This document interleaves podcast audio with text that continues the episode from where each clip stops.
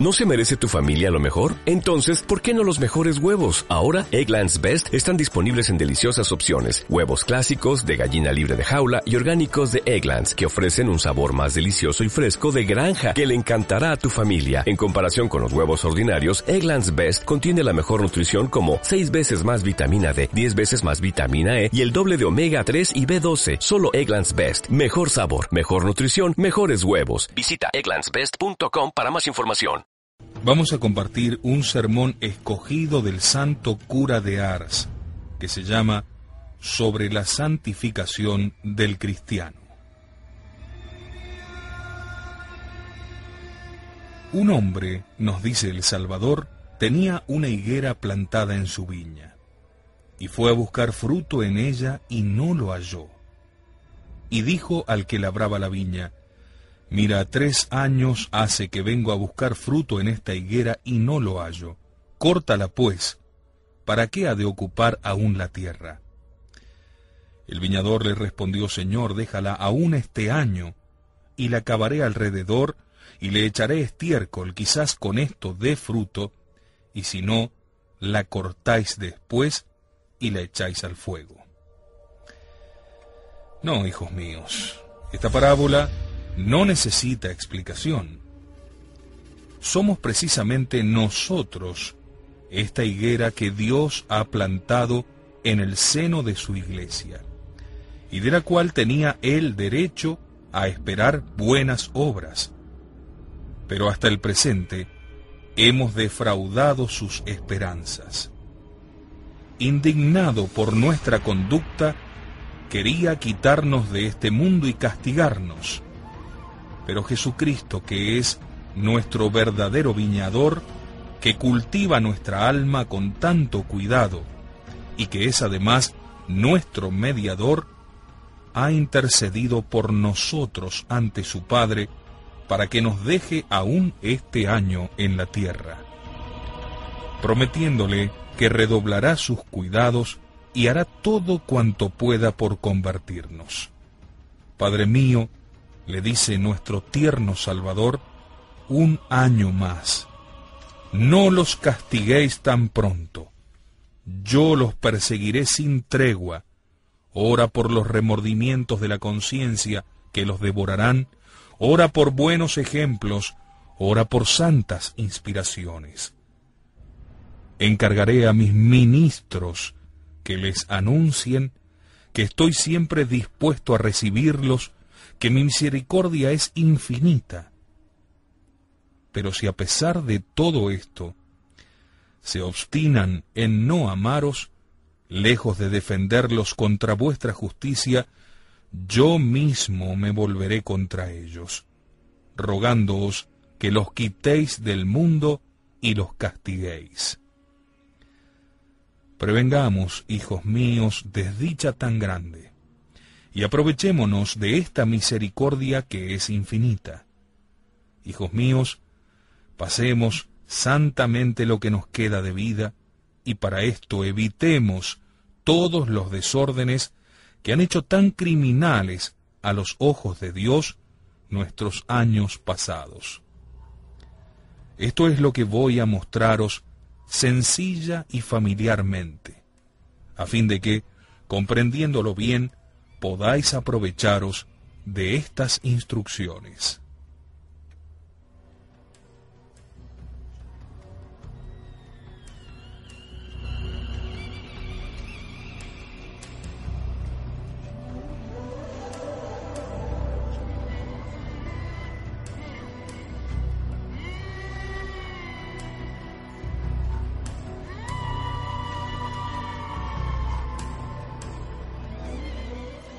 ¿Por qué está nuestra vida, hijos míos, llena de tantas miserias?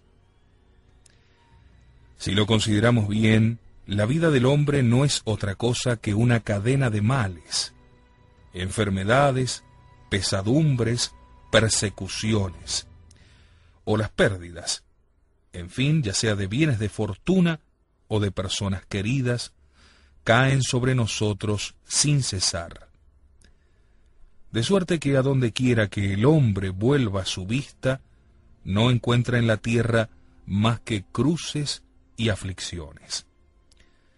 Buscad, preguntad a quien queráis, desde el más humilde hasta el más encumbrado. Todos os hablarán el mismo lenguaje.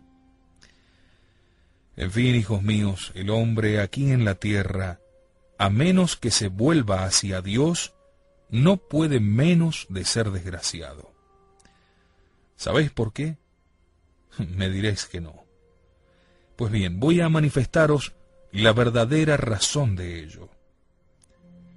Es que no habiéndonos puesto Dios en este mundo, más que como en un lugar de proscripción y de destierro, con todos estos males, quiere forzarnos a no apegar a Él nuestro corazón y a suspirar por otros bienes, más grandes, más puros, más duraderos que los que puedan hallarse en esta vida.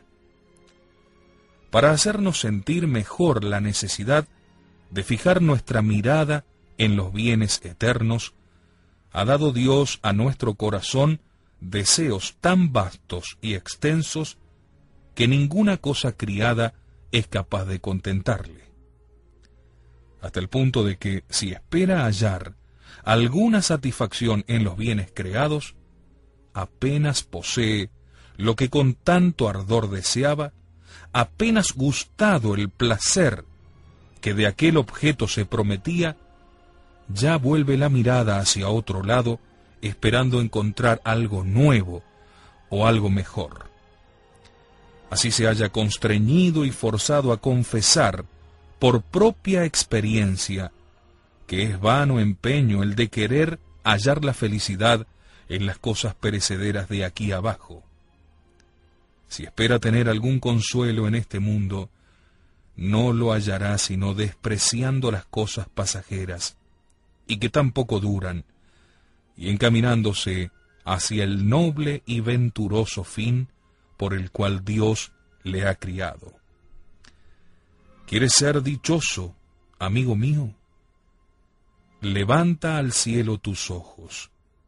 Allí tu corazón encontrará con qué saciarse plenamente. Para probaros esto, hijos míos, yo no tendría más que preguntar a un niño y pedirle ¿para qué fin Dios le ha criado y puesto en el mundo? Él me respondería, para conocerle, amarle y servirle, y por este medio ganar la vida eterna. Y todos estos bienes, estos honores y estos placeres, ¿qué hay que hacer con ellos? Y me contestaría, todo esto no existe más que para ser despreciado. Y todo cristiano fiel, a las promesas hechas a Dios en el bautismo, lo desprecia y lo pisotea. Entonces me diréis, ¿qué hemos de hacer? ¿De qué manera hemos de conducirnos en medio de tantas miserias para llegar al venturoso fin para el cual hemos sido criados? Hijos, nada es más fácil. Todos los males que os sobrevienen son los verdaderos medios para conduciros a Dios. Voy a mostraroslo de una manera tan clara como la luz del mediodía.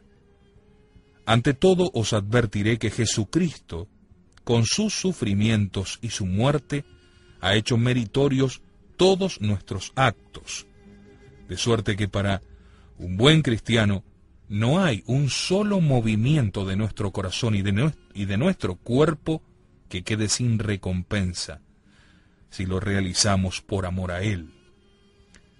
Quizás no os parecerá esto bastante claro todavía. Pues bien, si esto no os basta, entremos ya en materia.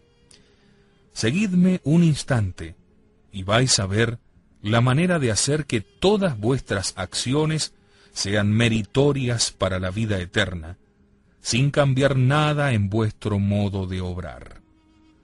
Basta sencillamente hacerlo todo con la intención de agradar a Dios, y añadiré que en vez de hallar más penosas vuestras acciones haciéndolas por Dios, os serán por el contrario más suaves y ligeras.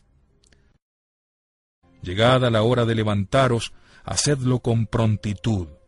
Guardaos de dar oído al demonio, que os tentará que os quedéis un poco más en la cama, para que dejéis así vuestra oración, o la hagáis distraídos, pensando que os esperan o que vuestro trabajo corre prisa. Cuando os vistáis, hacedlo con modestia. Pensad que Dios os está mirando, y que el ángel de vuestra guarda está a vuestro lado, como no lo podéis dudar. Enseguida, arrodillaos, sin escuchar al demonio que os dirá que dejéis vuestra oración para otro momento, a fin de moveros a ofender a Dios desde la mañana. Al contrario, decid vuestras oraciones con la mayor modestia y respeto posibles. Acabada vuestra oración, pensad en las ocasiones de ofender a Dios que se os presentarán durante este día, a fin de estar prevenidos y evitar esa desgracia tomad enseguida alguna buena resolución, que os esforzaréis en ejecutar desde el primer momento, como por ejemplo la de hacer vuestro trabajo con espíritu de penitencia, evitar las impaciencias, las murmuraciones, los juramentos, guardar la lengua. Por la tarde examinaréis si habéis sido fieles a ella. Si hubierais faltado, debéis imponeros alguna penitencia en castigo de vuestra infidelidad, con la certidumbre de que, si observáis esta práctica, pronto habréis conseguido corregiros de todos vuestros defectos. Cuando vais a vuestro trabajo, en vez de ocuparos de la conducta del uno y del otro, ocupaos en algún buen pensamiento, por ejemplo, el de la muerte, pensando que pronto os tocará salir de este mundo. Y examinaréis qué bien habéis practicado desde que estáis en él, y gemiréis sobre todos los días por, e, por aquellos perdidos para el cielo, lo cual os llevará a redoblar vuestras buenas obras, vuestras penitencias y también vuestras lágrimas. También ocupaos en el pensamiento del juicio, que quizás antes de acabar el día iréis a dar cuenta de toda vuestra vida, y que este momento decidirá de vuestra suerte eternamente desgraciada o eternamente feliz. O también podréis pensar en el infierno, en el cual están ardiendo los que vivieron en el pecado, o también en la felicidad del paraíso, que es la recompensa de los que son fieles en el servicio de Dios. O bien podéis entreteneros si queréis en considerar la fealdad del pecado, que nos separa de Dios y nos hace esclavos del demonio, lanzándonos a un abismo de males eternos.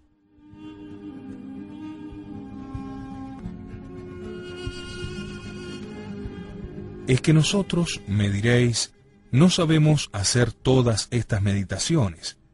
No, pues considerad la bondad de Dios ¿No sabéis meditar estas grandes verdades de la fe? Pues decid alguna oración, rezad el Santo Rosario. Si sois padres o madres de familia, decidlo por vuestros hijos, a fin de que Dios les haga la gracia de ser buenos cristianos, de que sean un día vuestro consuelo en este mundo y vuestra gloria en el otro. Los hijos deben decirlo por los padres y madres, a fin de que Dios los conserve y de que los eduquen cristianamente. O también podéis rogar por los pecadores, para que tengan la dicha de retornar a Dios. Y con esto evitaréis un número infinito de palabras inútiles y aun quizás de conversaciones que a menudo no son las más inocentes. Es preciso que os acostumbréis desde muy temprano a emplear santamente el tiempo. Acordaos de que no podemos salvarnos sin pensar en nuestra salvación, y que si existe un negocio digno de que pensemos en él, es este, de nuestra salvación, ya que Dios no nos ha puesto en la tierra sino para salvarnos. Antes de empezar vuestro trabajo debéis, hijos míos, haceros siempre la señal de la cruz, y no imitar a esos hombres sin religión que no se atreven a santiguarse cuando se hallan en compañía de otros. Ofreced sencillamente vuestras penas a Dios, y renovad de vez en cuando vuestro ofrecimiento. Con esto tendréis la dicha de atraer la bendición del cielo sobre vosotros y sobre todo cuanto hiciereis. Ya veis, hijos míos, cuántos actos virtuosos podéis practicar portándoos de esta manera, sin hacer otra cosa que lo mismo que estáis haciendo. Si trabajáis con intención de agradar a Dios, de obedecer a sus mandamientos que os ordenan ganar vuestro pan con el sudor de vuestro rostro, hacéis un acto de obediencia. Si con el fin de obtener alguna gracia para vosotros o para vuestro prójimo, hacéis un acto de confianza y de caridad, oh hijos míos, cuánto podemos merecer todos los días para el cielo, no haciendo otra cosa que lo que hacemos, pero haciéndolo por Dios y por la salvación de nuestra alma. Cuando oís dar la hora, ¿quién os impide pensar en la brevedad del tiempo y considerar interiormente las horas van pasando y la muerte se acerca? Corro a cada instante hacia la eternidad. Estoy pronto a comparecer ante el tribunal de Dios. ¿No está mi alma en pecado?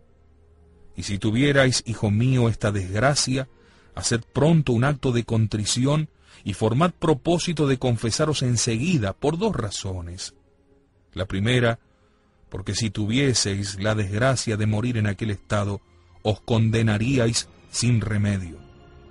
La segunda, porque todas las buenas obras que hiciereis serían perdidas para el cielo. Por otra parte, hijos míos, ¿tendríais valor para permanecer en un estado que os hace enemigos de vuestro Dios que tanto os ama? Al descansar de vuestras fatigas, alzad los ojos hacia ese hermoso cielo que os está preparado. Si tenéis la dicha de servir a Dios como es debido, allí iréis. Podéis deciros interiormente, oh hermoso cielo, ¿cuándo tendré la ventura de poseerte? Sin embargo, hijos míos, hay que decir que el demonio no deja de hacer cuanto puede para llevarnos al pecado. Pues nos dice San Pedro que da vueltas sin cesar a nuestro alrededor como león rugiente para devorarnos. Habéis pues de haceros cuenta, hijos míos, de que mientras viviereis en la tierra, pasaréis tentaciones. ¿Qué debéis, pues, hacer cuando advertís que el demonio os quiere llevar al mal? Oídlo. En primer lugar, recurrid enseguida a Dios, diciéndole, Dios mío, venid en mi socorro. Virgen Santa, ayudadme. O bien, Santo Ángel de mi guarda, combatid por mí contra el enemigo de mi salvación. Haceos luego estas reflexiones. ¿A la hora de la muerte quisiera haber hecho esto? Ah, sin duda que no. Bueno, pues es preciso que resista a esta tentación. Verdad es que podría ahora ocultarme a los ojos del mundo, pero Dios me ve. Cuando llegue la hora de juzgarme, ¿qué le responderé si tengo la desgracia de cometer este pecado? Creedme, hijos míos, Haceos estas pequeñas reflexiones siempre que fuereis tentados y veréis que la tentación disminuirá a medida de vuestra resistencia y saldréis victoriosos. Pasada la tentación, veréis que si cuesta algún trabajo resistir, quedáis sobradamente recompensados por el gozo y el consuelo que experimentáis luego de haber echado al demonio. Tengo la certeza de que muchos de vosotros estáis pensando ahora mismo que es la pura verdad esto que os digo.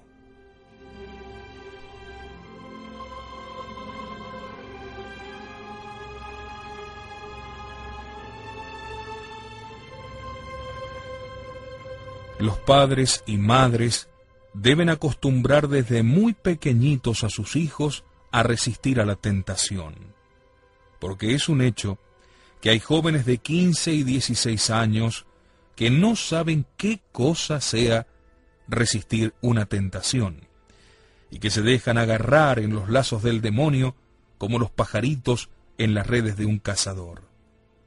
¿De dónde viene esto? Sino de la ignorancia o de la negligencia de los padres. Pero me diréis, ¿cómo quiere usted que enseñemos todo esto a nuestros hijos si no lo sabemos nosotros? Pues si no estáis suficientemente instruidos, ¿por qué os habéis casado? Cuando sabíais, o por lo menos habíais de saber, que si Dios os daba hijos, estabais obligados so pena de condenación, a instruirlos acerca del modo como debían conducirse para llegar al cielo. Es que no bastaba que vuestra ignorancia os perdiera a vosotros, sin que debiese arrastrar también a otros a la perdición. Y si estáis plenamente convencidos de que no tenéis las suficientes luces, ¿por qué a lo menos no hacéis que os instruyan sobre vuestros deberes los que tienen la misión de hacerlo. Me diréis, ¿cómo he de atreverme a confesar a mi pastor que no estoy bien instruido? ¿Se reirá de mí? ¿Se reirá de vosotros? Os equivocáis, hijos. Si es bueno, tendrá una gran satisfacción en enseñaros todo lo que habéis de saber y lo que habéis de enseñar a vuestros hijos. Debéis también enseñarles a santificar su trabajo, es decir, a trabajar no para enriquecerse, no para hacerse estimar en el mundo, sino sólo para agradar a Dios, que nos lo manda como expiación de nuestros pecados. De este modo, tendréis el consuelo de verlos el día de mañana jóvenes sensatos y obedientes, y de que sean vuestro contento en este mundo y vuestra gloria en el otro. Tendréis la dicha de verlos temerosos de Dios y dueños de sus pasiones. No, hijos míos, mi intento no es hoy hacer ver a los padres y madres la grandeza de sus obligaciones. Son estas tan grandes y tan terribles que bien merecen toda una instrucción aparte. Les diré tan solo que deben todos esforzarse en inspirar a sus hijos el temor y el amor de Dios, que las almas de los hijos son un depósito que Dios ha confiado a los padres, del cual un día habrán de darle cuenta rigurosamente.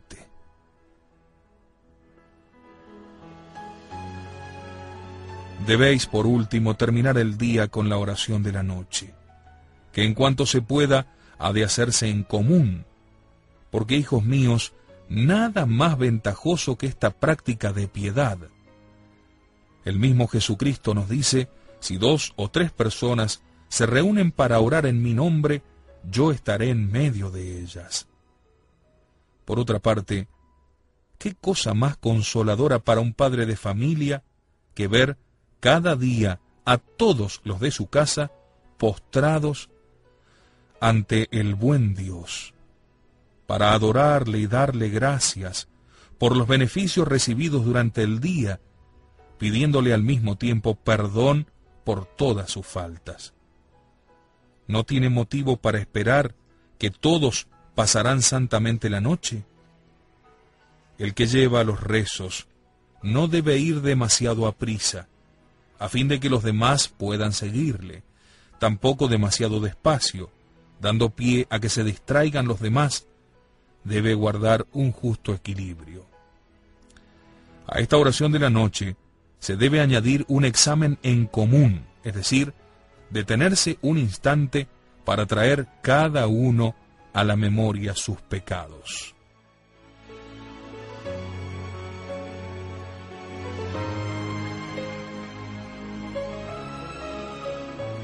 A esta oración de la noche se debe añadir un examen, decíamos, para detenerse un instante en cada uno de los pecados. Y he aquí las ventajas de este examen. Nos lleva a concebir verdadero dolor de nuestros pecados. Nos inspira el propósito de no recaer en ellos. Hace que, cuando vamos a confesarnos, sea mucho más fácil recordarlos en fin, si nos tomase de improviso la muerte, compareceríamos con mayor confianza ante el tribunal de Dios. Pues nos dice San Pablo que si nos juzgamos a nosotros mismos, Dios será menos riguroso en su juicio. Sería también de desear que antes de ir a acostaros tuvieseis un pequeño rato de lectura piadosa, por lo menos durante el invierno. Esto os sugeriría algunos buenos pensamientos que os ocuparían al acostaros y al levantaros, y con ello grabaríais más perfectamente en vuestro espíritu las verdades de la salvación. En las casas donde no hay quien sepa leer, no hay que apurarse. Podéis rezar el Santo Rosario, con lo cual atraeréis sobre vosotros la protección de la Santísima Virgen. Cuando de esta manera se ha pasado el día, entonces sí que puede uno entregarse en paz al descanso y dormirse en el Señor. Si durante la noche despierta, debe aprovechar aquel momento para alabar y adorar a Dios. Aquí tenéis, hijos míos, el plan de vida que debéis seguir y el buen orden que debéis establecer en vuestras familias.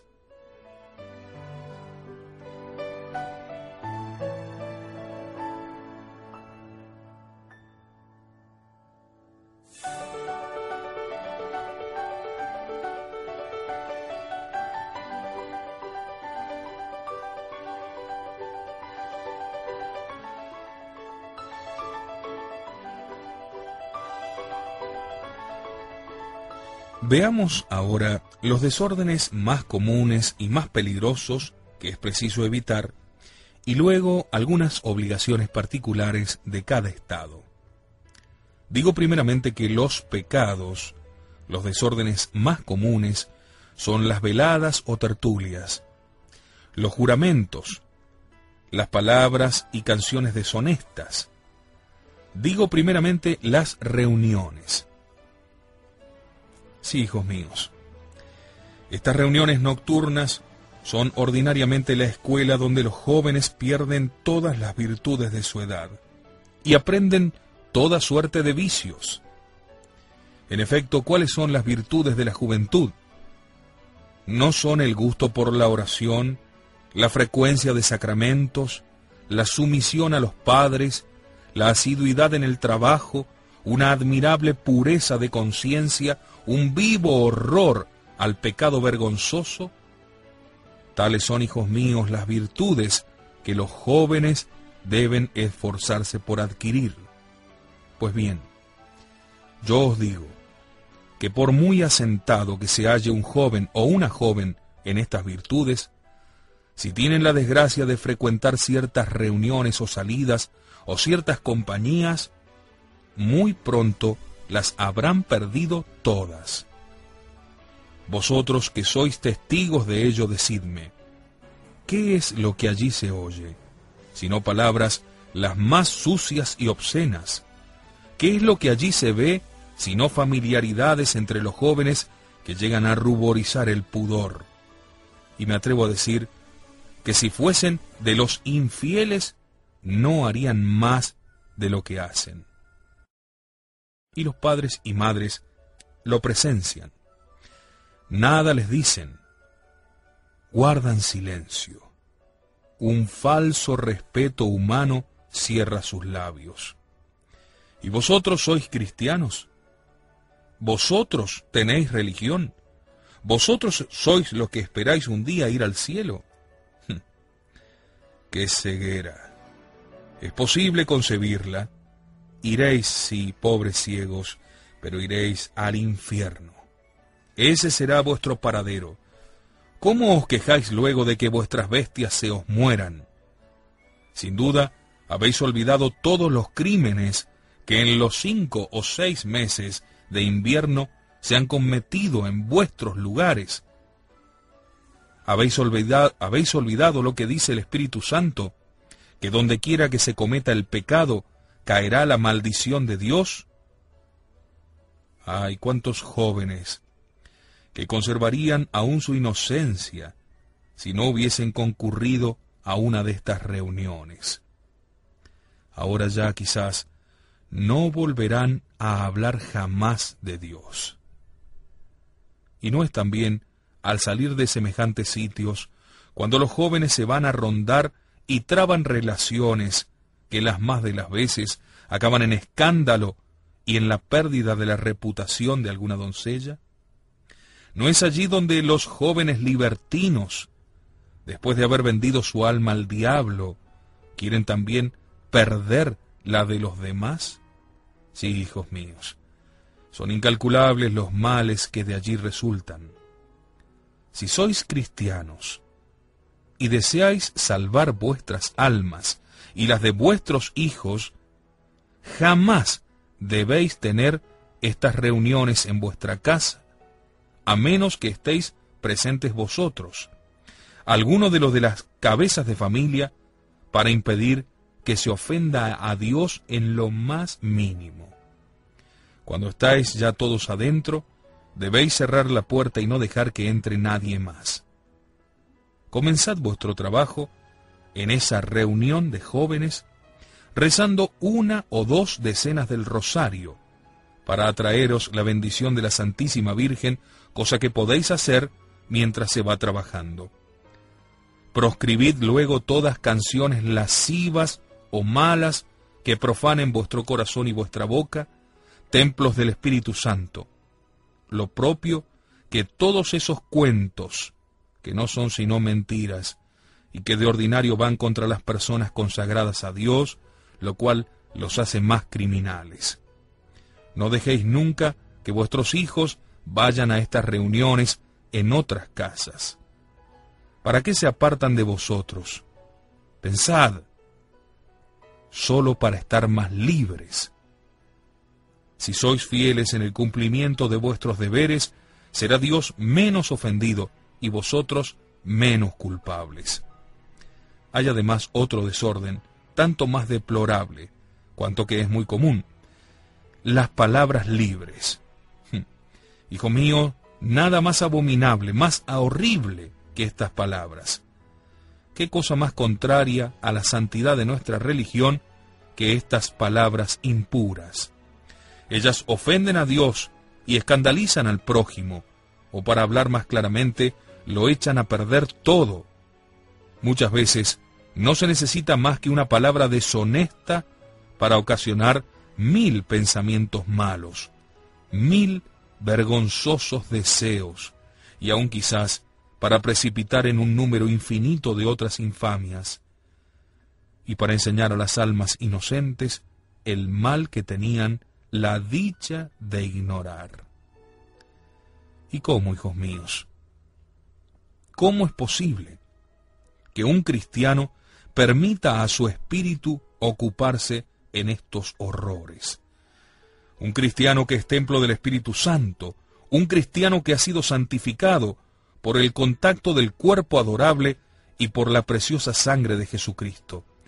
Dios mío, cuán poco conocemos lo que hacemos al pecar.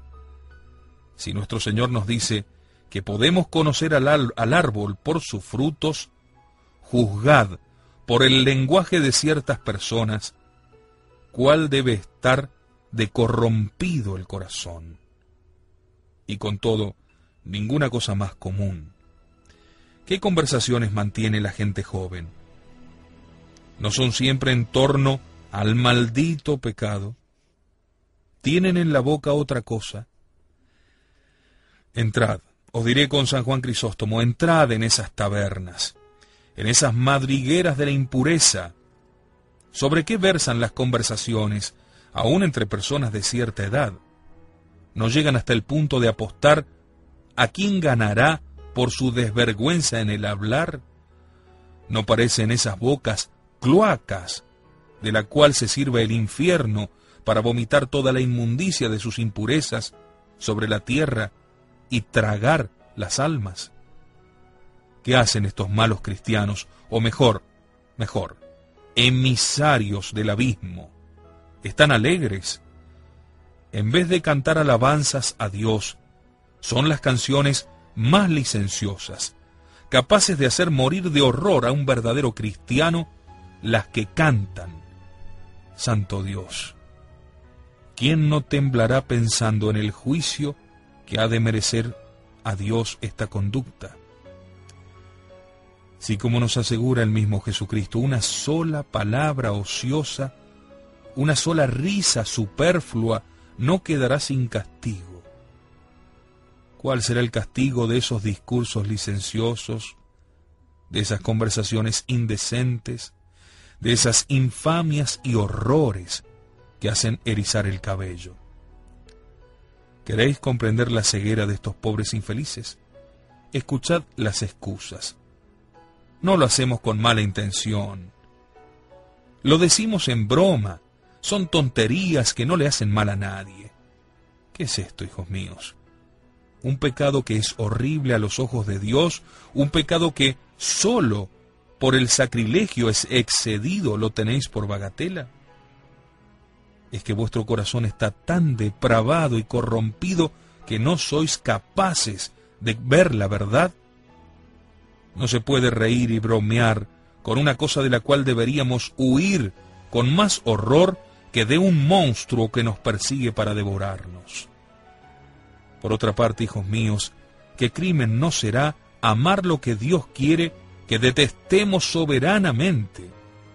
Decís que no lo hacéis con mala intención, Dime, miserable víctima de los abismos, los que te oyen tendrán por esto menos malos pensamientos, menos deseos criminales. Tu intención detendrá por ventura su fantasía y su corazón. No voy a proseguir esta materia. El Espíritu Santo nos dice que este maldito pecado de la impureza ha cubierto la superficie de la tierra. ¿Cuántas almas arroja al infierno el pecado de la impureza. Digo que los padres y madres deben ser muy vigilantes respecto de sus hijos, y no hacer ni decir nunca cosa alguna que pueda ofender la hermosa virtud de la pureza. ¿Cuántos hijos hay que no se entregaron a este vicio hasta que lo aprendieron del ejemplo de sus padres? ¿Cuántos hijos perdidos por los malos ejemplos de sus padres y madres? Más les valiera que les hubiesen clavado un puñal en el pecho. Por lo menos hubieran tenido la dicha de morir en gracia, hubieran ido al cielo, mientras que vosotros los queréis arrojar al infierno, en donde le haréis compañía. Los amos deben vigilar mucho a sus criados, si alguno tiene que se muestre libertino en su hablar, la caridad aconseja que le reprendan bondadosamente dos o tres veces. Pero si no se corrige, echadle de vuestras casas. Si no, vuestros hijos no tardarán en parecérseles. Otro desorden que reina en las familias y entre los trabajadores son las impaciencias, las murmuraciones o quejas, los juramentos, ya sean votos o maldiciones. Pues bien, ¿qué adelantáis con vuestras impaciencias y con vuestras quejas? ¿Van mejor vuestros negocios con ello? ¿Disminuyen acaso vuestros sufrimientos? ¿No es precisamente todo lo contrario? Impacientándoos, no lográis sino sufrir aún más, y lo que es peor todavía, perdéis todo el mérito de vuestro sufrimiento. Me diréis tal vez, esto cuesta muy poco de decir, cuando no se tiene que padecer nada. Si estuviese usted en mi lugar, quizás lo haría aún peor. Tendríais razón de hablar así, hijos míos, si no fueseis cristianos. Si no hubiese para vosotros otra esperanza que los bienes y los placeres de que podamos disfrutar en este mundo. Si por otra parte fuésemos nosotros los primeros que sufrimos. Pero desde Adán hasta el presente, todos los santos han tenido que padecer, y la mayor parte de ellos bastante más que nosotros, sino que ellos han sufrido con paciencia, sumisos siempre a la voluntad de Dios, y ahora sus penas han terminado y su dicha ha comenzado para no terminar jamás. Hijos míos, miremos ese cielo tan hermoso. Pensemos en la felicidad que Dios nos tiene preparada y soportaremos todos los males de esta vida en espíritu de penitencia, con la esperanza de una recompensa eterna. Sí, si al llegar a la noche tuvieseis la dicha de poder decir que aquel día lo has ofrecido todo entero para Dios. Digo que los trabajadores, si quieren ganar el cielo, deben aguantar con paciencia el rigor de las estaciones, el mal humor de los patrones, evitar quejas y maldiciones, que son tan comunes entre ellos, y deben cumplir fielmente su deber. Los esposos y esposas deben vivir unidos en paz, edificarse mutuamente, orar uno por el otro, sobrellevar sus defectos con paciencia, animarse a la vida virtuosa con buenos ejemplos y seguir las reglas santas y sagradas de su estado, pensando que son hijos de santos y que por consiguiente no han de portarse como los paganos, que no tuvieron la dicha de conocer al verdadero Dios. Los amos deben tener igual cuidado de sus criados que de sus hijos, acordándose de lo que dice San Pablo, que si no tienen cuidado de sus criados, son peores que los gentiles. Acabáis de ver en compendio, hijos míos, todo lo que, todo lo que habéis de hacer para santificaros en vuestro estado. Que de pecados no tenemos que echarnos en cara hasta el presente, ¿no? Juzguémonos, hijos míos, según estas reglas. ¿Queréis, hijos míos, que os muestre cuánto nos ama Dios? Aún así, siendo pecadores. Escuchad al Espíritu Santo. Él os dice que Dios se porta con nosotros como se portó David con su hijo Absalón, el cual levantó un ejército de malvados para destronar y quitar la vida a tan buen padre con el fin de quitarle su reino. Viose David forzado a huir y abandonar su palacio para poner en salvo su vida ante la persecución de su malvado hijo. Pero a pesar de que este crimen había de serle a David extremadamente odioso, el Espíritu Santo nos dice que su amor por el hijo ingrato era sin límites, y que a medida que el hijo ingrato armaba su furor, aquel buen padre sentía más amor por él. Viéndose pues constreñido a ponerse al frente de un ejército para detener al desdichado, su primer cuidado, antes de empeñar combate, fue recomendar a sus oficiales y soldados que respetasen la vida de su hijo. El hijo, criminal y bárbaro, quiere quitar la vida al padre y el padre intercede por él. Muere aquel por una visible permisión de la providencia, y David, muy lejos de alegrarse de la ruina del rebelde y de sentirse ahora en mayor seguridad, parece olvidarse de su vida y de su reino para no pensar más que en llorar la muerte de quien solo trataba de perderle. Tan grande fue su dolor, tan abundantes sus lágrimas, que cubrió su rostro con un velo para ya no ver la luz. Retiróse a la oscuridad de su palacio y dio rienda suelta a la amargura de su corazón. Tan penetrantes eran sus clamores tan amargas y copiosas sus lágrimas, que sembró la consternación hasta en, hasta en sus propias tropas, reprochándose a sí mismo el no haber tenido la fortuna de morir para así salvar la vida de su hijo. A cada instante se le oía decir, Absalón, hijo mío, que no haya muerto yo en lugar de ti, que no pueda quitarme yo la vida para devolvértela. Ay, pluguiera a Dios que hubiese muerto yo en tu lugar.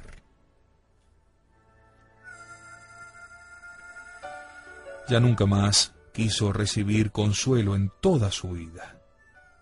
Su dolor le acompañó a David hasta el sepulcro. Decidme, ¿habríais pensado nunca que vuestra pérdida causase tantas lágrimas y dolores a nuestro divino Salvador? ¿Quién no se conmoverá? Un Dios llorando la ruina de un alma y no cesando de clamar, Amigo, ¿a dónde vas? Que corres a perder tu alma y a tu Dios. Detente. Mira mis lágrimas, mi sangre que corre todavía. ¿Será menester que por salvarte deba morir segunda vez? Pues heme aquí. Oh ángeles del cielo, bajad a la tierra, venid a llorar conmigo la pérdida de esta alma, de este hijito mío. Qué desgraciado es un cristiano si se obstina en correr todavía al infierno, a pesar de la voz que hace resonar continuamente Dios en sus oídos. Me diréis todavía, pero si nadie nos habla nunca de esta manera, amigos, si no os empeñarais en cerrar vuestros oídos, escucharíais sin cesar la voz de Dios que os persigue. Dime, amigo, ¿qué son sino esos remordimientos de tu conciencia, luego que has caído en el pecado? ¿Por qué esas turbaciones, esas tempestades que te agitan? ¿Por qué ese temor y ese pavor donde quiera que te halles, creyendo a cada instante que estás próximo a ser herido por un rayo del cielo? ¿Cuántas veces no has sentido en el mismo instante de pecar, como si una mano invisible quisiera detenerte y una voz que te decía, ¿qué vas a hacer? Hijo mío, ¿por qué quieres condenarte? No convendréis conmigo en que un cristiano que desprecia tantas gracias merece ser abandonado y condenado, porque no prestó oídos a la voz de Dios ni se aprovechó de sus gracias. Pero no, hijos míos. Solo a Dios desprecia esa alma ingrata y parece como si quisiese quitarle la vida. Todas las criaturas claman venganza y ese Dios es precisamente el único que quiere salvarla. Y se opone a todo cuanto pudiera dañarla, velando por su conservación como si estuviese sola en el mundo y como si de su felicidad dependiera la del mismo Dios. Mientras el pecador le clava el puñal en el pecho, Dios le tiende la mano para decirle que le quiere perdonar. Los rayos y los truenos del cielo parecen echarse al pie del trono de Dios pidiendo permiso para aplastar al ingrato. No, no, les dice el divino Salvador, esta alma me ha costado demasiado. Yo la amo todavía aunque sea pecadora. Pero Señor, replican ellos, ¿no veis que vive solo para insultaros? No importa, quiero conservarla, porque confío en que un día me amará. He aquí por qué deseo su conservación. Hijos míos, seríais tan duros que no os conmoviera tanta bondad de parte de nuestro Dios? Vais a ver otro espectáculo del amor de Dios para con sus criaturas y sobre todo para con un pecador convertido. Es el mismo Señor el que nos lo presenta por la boca del profeta Isaías. llega hasta el punto de querer disimular nuestros pecados, diciéndonos que Dios trata al pecador que le ultraja como una madre trata a su hijo desprovisto aún de razón. Nos dice, ¿veis a un niño que no tiene aún el uso de la razón? Unas veces se pone de mal humor, otras se impacienta, chilla, se irrita, llega hasta a golpear con sus manecitas el seno de su madre que le sostiene se esfuerza por satisfacer su cólera impotente. Pues bien, nos dice el profeta, ¿qué venganza creéis que tomará la madre por estos actos de ese bebé? Miradlo, le estrechará y le apretará más tiernamente contra su corazón, redoblará sus cariños, le mimará, le ofrecerá el pecho y le dará su leche para calmar su llanto. Esta es la venganza de una madre. Y añade el profeta, si ese niño tuviese conocimiento de lo que hace, ¿qué debiera pensar viendo tanta dulzura de parte de su madre? Démosle por un momento el uso de la razón que le ha negado la naturaleza.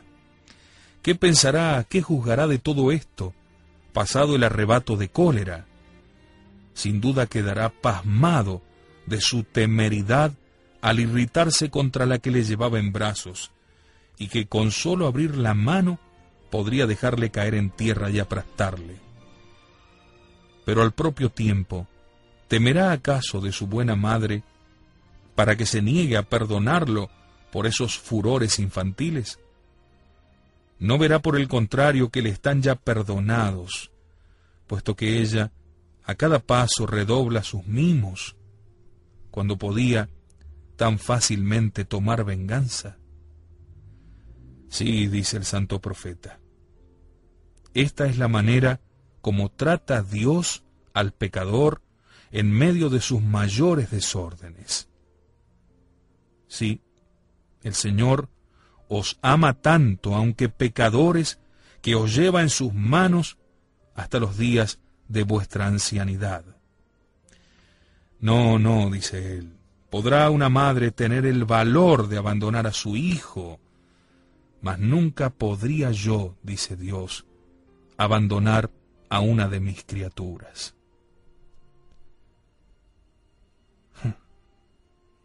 Hijos míos, nada más fácil de concebir.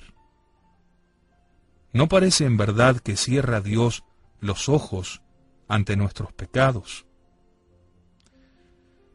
¿No se ven todos los días pecadores que parecen vivir solo para ultrajarle y hacen todos los esfuerzos posibles para perder a los demás? Ya con su mal ejemplo, ya con su burla, ya con su hablar deshonesto. ¿No se diría que el infierno los ha enviado para arrancar a esas almas de las manos del mismo Dios y arrojarlas al infierno? convenís en esto conmigo. Pues bien, ¿no cuida acaso Dios de esos desdichados que viven solo para hacerles sufrir y arrebatarle las almas? ¿No hace acaso ello, por ellos, todo lo que hace por los más santos? ¿No manda al sol para que los alumbre y a la tierra para que los alimente? ¿A los animales que los sustenten unos, que otros les vistan o que los alivien en sus trabajos? ¿No ordena a todos los hombres que los amen como a sí mismos? Sí, hijos míos. Diríase que Dios, por su parte, se agota por beneficiarnos a fin de captar nuestro amor, al paso que el pecador emplea todo cuanto está en su mano para hacerle guerra a Dios, para despreciarle.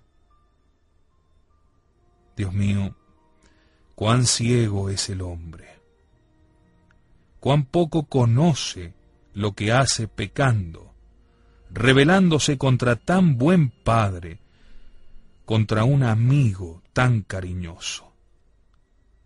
Deplorando nuestra ceguera, ¿Qué debemos concluir de todo esto, cristianos? que pues Dios es tan bueno al darnos la esperanza de un día más. Hemos de hacer todo lo posible para vivir ese día santamente. Y que durante ese día podemos aún ganarnos la amistad de nuestro Dios, que podemos reparar el mal que hemos hecho, no solo en nuestra vida pasada, sino además ayudando a otros a salir de esos errores y así asegurarnos una eternidad de dicha, de gozo y de gloria. Si al llegar el próximo día tuviésemos la suerte de poder decir que este día presente ha sido todo para Dios, qué riqueza de vida eterna habríamos atesorado en este día. Y esta es la gracia que os deseo.